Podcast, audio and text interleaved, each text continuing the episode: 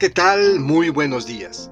Me alegra saludarte con el gusto de siempre y compartir contigo nuevamente la palabra del Señor. Te invito a que juntos la escuchemos y dejemos que nos ilumine y nos acompañe.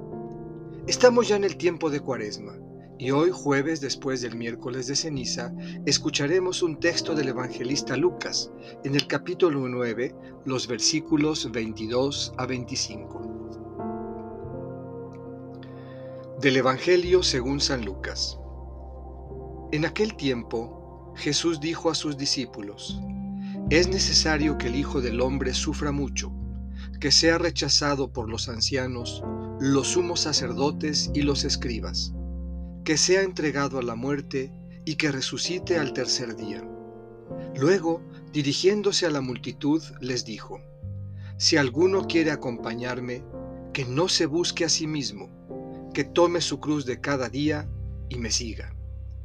Pues el que quiera conservar para sí mismo su vida, la perderá, pero el que la pierda por mi causa, ese la encontrará.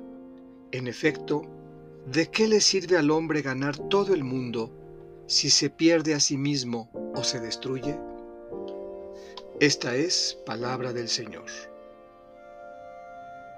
Meditemos. El Evangelio de Lucas pone ante nosotros el parámetro que marcará el ritmo del seguimiento de Jesús a lo largo de la cuaresma.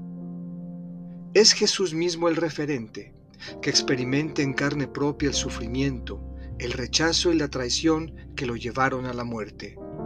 Pero esa entrega suya hasta el extremo para salvar a los hombres fue recompensada con la resurrección.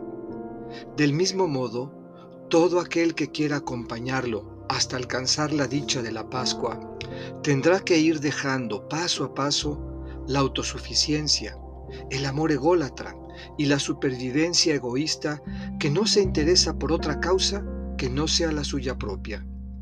Debe renunciar a la comodidad, a la pasividad, a la mediocridad y al miedo que justifica la inacción para asumir las exigencias y las consecuencias del Evangelio, es decir, tomar la cruz de cada día. Pues el que quiera conservar para sí mismo su vida, la perderá, pero el que la pierda por mi causa, en el sufrimiento, el rechazo, la traición e incluso la muerte, ese la encontrará.